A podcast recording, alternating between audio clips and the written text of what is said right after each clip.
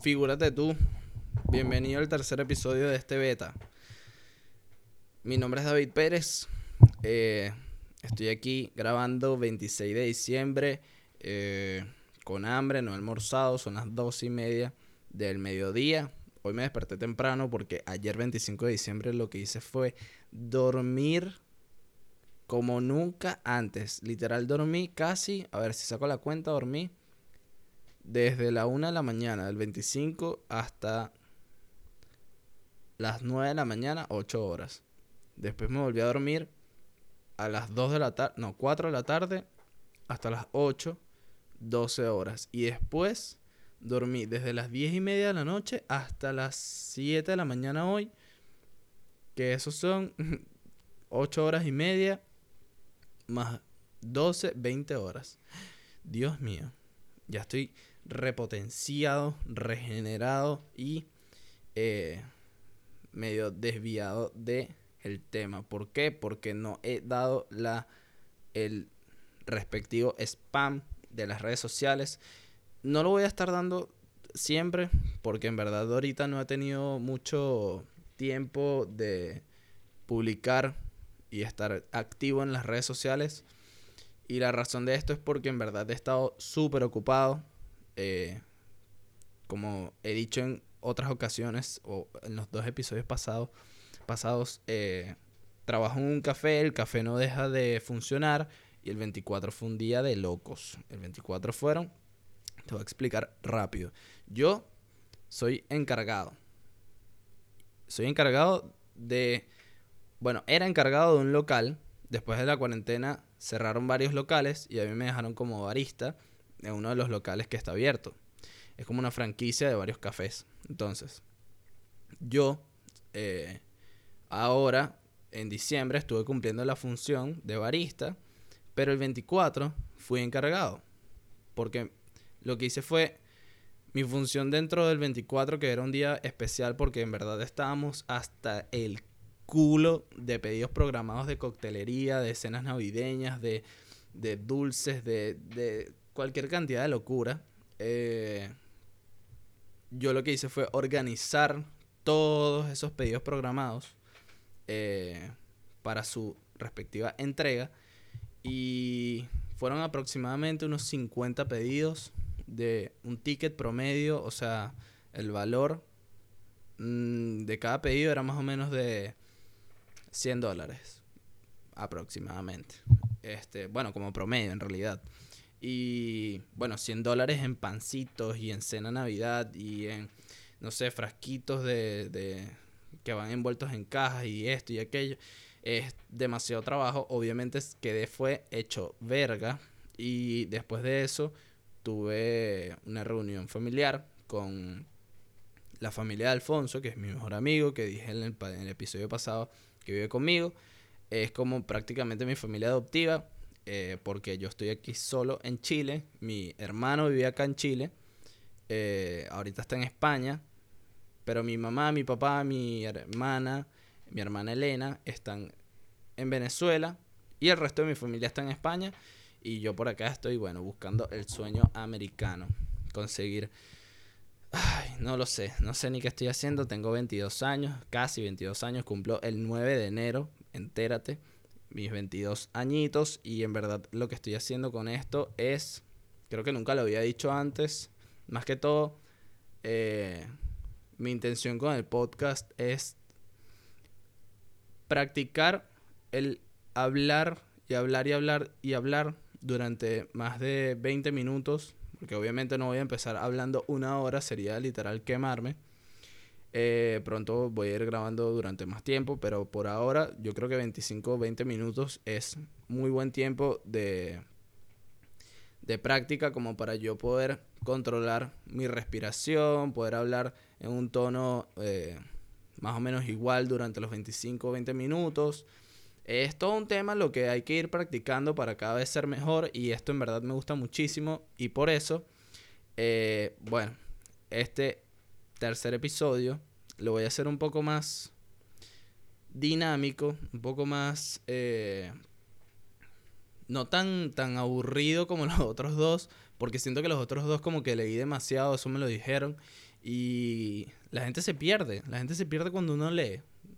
¿Cómo es posible? Quizás es porque no leo como debería de leer, pero en verdad, bueno, yo he leído, o sea, me he escuchado como dos audiolibros y si tienen razón, uno se aburre, uno no presta atención a todo lo que dice la persona que está leyendo como si fuese un robot, pero aquí lo que estoy haciendo es como tratar de enfatizar un poco o hacer énfasis en los temas que quiero tocar. Eh, hacer, hacer como un énfasis de la lectura o del texto completo, leerlo y después hablar sobre el tema. Ahora lo que voy a hacer es ir leyendo e ir desarrollando cualquier estupidez que se me ocurra mientras voy leyendo. Y con estupidez me refiero a cualquier chiste de mierda que eh, quizás, bueno, espero no ofenda a nadie porque una de las cosas que caracteriza a esta, eh, a esta sociedad es que todo el mundo se ofende por cualquier vaina. Que ladilla. Sobre todo yo. Yo soy demasiado picado, soy demasiado puto. Entonces por cualquier cosa que me que, que malentienda o que se malinterprete, me arrecho y después me digo a mí mismo, eres un estúpido porque te arrechaste por esto y te lo tomaste en serio y te estaban jodiendo. Así que, habiendo dicho esto, si digo algo que se malinterprete, no te lo tomes a mal. Porque créeme que durante 25 minutos hablando, a veces hasta ni me acuerdo qué fue lo que dije después. Porque que me a estar acordando de todo lo, todo lo que dije. No, imposible. Quizás de lo más importante sí, pero hay veces que digo cosas que ni me acuerdo. Después veo el episodio, porque los veo cuando voy a editar. Y de repente veo que, no sé, estoy viendo mucho para abajo, o que no modulo, o que me quedo, me, me quedo pegado, ¿ves? Como ahorita. o digo mucho. Eh, eh, y entonces esas cosas, obviamente, como que mi cerebro las, las las va almacenando y va diciendo, bueno, la próxima vez ya sabes que no tienes que estar diciendo tanto eh, ni tampoco este, ni nada de esas muletillas que hacen que eh, fluya lo que esté desarrollando como idea y esté transmitiéndole a ustedes. Ahora, no sé si ya dije esto, pero eh, lo de las redes sociales. Voy a dejar los links. Ahora, de ahora en adelante, voy a dejar los links abajo en la descripción. Cosa de que si en verdad me quieres seguir a mí o al al podcast en Instagram, te metas en el link y, y sigas, pues, dejes tu comentario, tu like, lo que tú quieras, tu recomendación, me escribas, me, me mandes lo que tú quieras, como dije en el episodio eh, pasado. Y si eres una persona que sabe de el community management y en verdad le quieres echar bolas y quieres llevar la cuenta de este beta y tipo hacerla crecer y llegar a un acuerdo conmigo, eh, brutal brutal porque en verdad yo no quiero que este beta sea algo como solo podcast y ya. No. O sea, yo quiero en verdad en este canal al que te pido por favor que te suscribas. Eh, vale la pena recordarlo. Eh, quiero que sea un espacio donde se comparta no solamente episodios de podcast, sino también eh, sketches de comedia, memes, lo que sea que en verdad Mm, haga reír a, la gente, así sea por un momento donde encuentras un espacio, porque en verdad, si eres como yo, que estás todo el día trabajando y que estás de aquí para allá y de allá para acá, siempre quieres un momento de tu día, por lo menos una hora, donde quieres ver nada ¿sabes? Como entretenerte en verdad. O sea, no tanto estudiar ni ver algo así como leer un libro o algo por el estilo. Y bueno, eso en verdad es lo que quería aclarar sobre lo que para mí es el concepto de este beta. Ahora, de lo que quiero hablar hoy, para pasar un poco eh, la página, es que primero se me están rompiendo los labios. Estoy tomando un tratamiento eh, de acné. Durante la cuarentena tuve un acné de mierda. Y ahorita estoy tomando el tratamiento, por eso tengo la boca hecha verga. Y bueno, no puedo tomar, por eso el 24 no tomé nada. Cosa que hizo que todo fuese un poquito más chimbo de lo normal.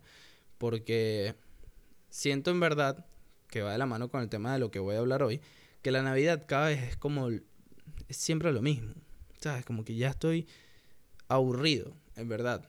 Y más si estoy solo, porque, ok, con tu familia como que puedes, estás con tu familia, pero cuando estás lejos de tu familia y te das cuenta que las otras familias hacen también lo mismo, es tipo, ¿sabes? Qué, qué, qué, aburrido. qué, qué aburrido cenar lo mismo siempre, qué aburrido, este, siempre lo mismo, la misma dinámica, el intercambio de regalos, de las fotos para el Instagram con el arbolito, con la pareja, con la novia, con el novio. Que ladilla, cambiemos un poquito la, la, la rutina. Siento que en verdad puedo, o sea, X, no voy a estar diciendo locuras ni proponiendo ideas locas porque me van a decir, bueno, este tipo se está drogando antes de grabar y en verdad no lo estoy haciendo. Estoy completamente sobrio y por eso voy a leer sobre lo que es la Navidad. Tengo la fuente es de una página llamada enterarse.com. Así que entérate que la Navidad, aquí tengo el, el, beta, es que para los cristianos, obviamente, es un tema religioso la Navidad, todos lo sabemos, viene desde muchos años atrás con el tema del nacimiento del niño Jesús, y es lo que dice acá, lo voy a leer brevemente. Para los cristianos esta festividad significa la celebración de la Natividad del Niño Jesús, que fue profetizada en los libros del Antiguo Testamento. Las profecías hablaban sobre el nacimiento de un Mesías que llegaría a la tierra para liberar a los seres humanos del pecado original, que les impedía vivir la vida eterna. No estamos hablando de Lionel Messi, estamos hablando del Niño Jesús, quien supuestamente nos iba a liberar, supuestamente, no, yo no creo tener vida eterna, ni creo que la haya, en realidad no la hay. Pero me llamó mucho la atención el término pecado original. Entonces, después te dicen acá que el pecado original y la promesa eh, cristiana de salvación es, de acuerdo con el libro del Génesis del Antiguo Testamento, el primer hombre y la primera mujer, Adán y Eva, Sí. Fueron castigados por desobedecer a Dios. Ya sabemos todos el cuento de Adán y Eva, que la Eva fue, o el pana, Adán, no sé quién fue, que se comió la manzana y resulta ser que comieron la única fruta que Dios les había prohibido, la manzana, tan bueno que es el pay de manzana, el strudel, eh, la compota de manzana, son tantos dulces y tantas cosas buenas que te da la manzana y este tipo viene y dice, no, la manzana no. ¿Por qué? Bueno, esta fruta, según la tradición judeocristiana, era la fruta del conocimiento, del bien y del mal. Esta desobediencia a Dios constituye el primer, o sea, le, rechó tanto que en verdad constituye el primer pecado de la humanidad. O sea, antes de eso todo bien y después de eso todo mal. Ahí empezó el peo. Ahí fue que empezaron bueno, los robos, las violaciones, todo el tema de por qué, por qué llego hasta aquí con, este, con esta analogía, con este insight. Es porque esta desobediencia a Dios constituye el primer pecado de la humanidad, como acabo de decir, y de acuerdo con la Iglesia Católica, no afecta solo a Adán y Eva, sino a todos sus descendientes, o sea, a todos nosotros, a mí, a ti, a tu mamá, a tu hermana, pecadores todos, sobre todo a tu hermana.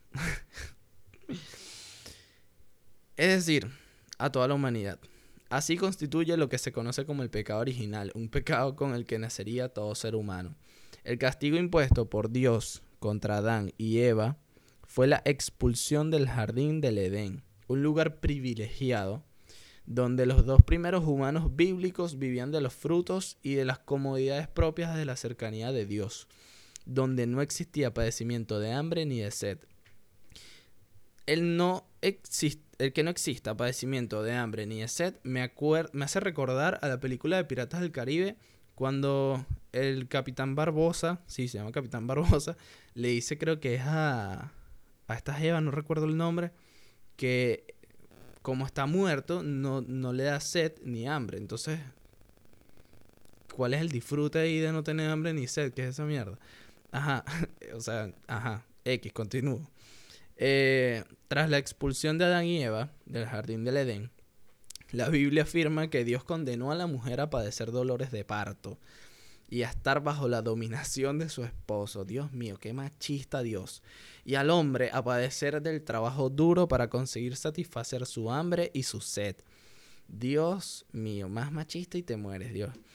Opresor. Al desobedecer a Dios, además, ambos se convirtieron en seres mortales. A pesar de esto, varios profetas bíblicos anunciaban la llegada de bla, bla, bla, bla. Esto no lo voy a leer, me da ladilla.